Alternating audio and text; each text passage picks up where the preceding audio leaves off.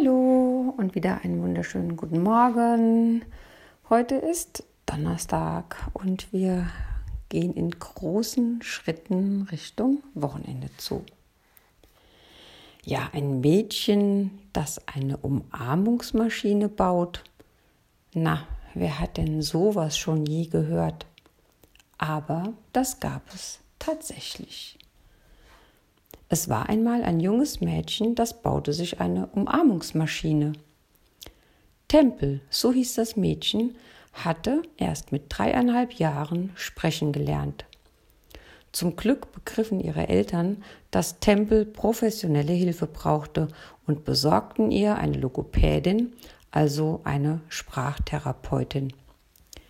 Tempels Mutter war klar, dass ihre Tochter anders war als andere Kinder, doch erst sehr viel später verstand sie, dass Tempel Autistin war. Bei Autisten, müsst ihr wissen, ist das Gehirn etwas anders verdrahtet. Deswegen erleben sie die Welt auch ganz anders.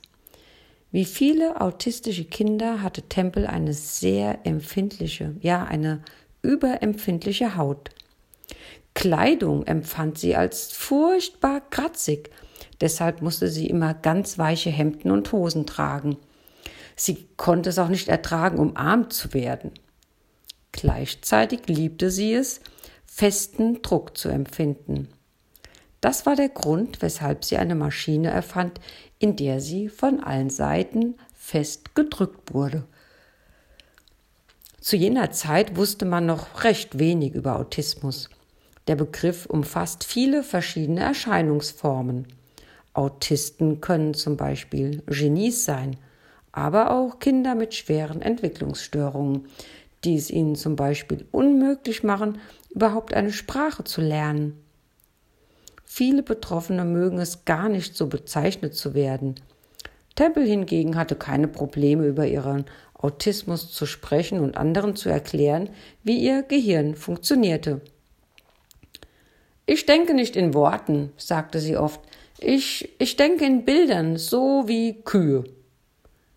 Temple verstand instinktiv, wie Tiere die Welt begreifen, und so wurde sie eine weltberühmte Tierwissenschaftlerin.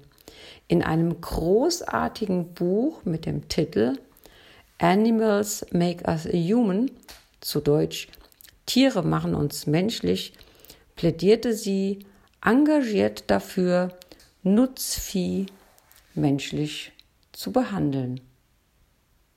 Und folgendes Zitat stammte von ihr.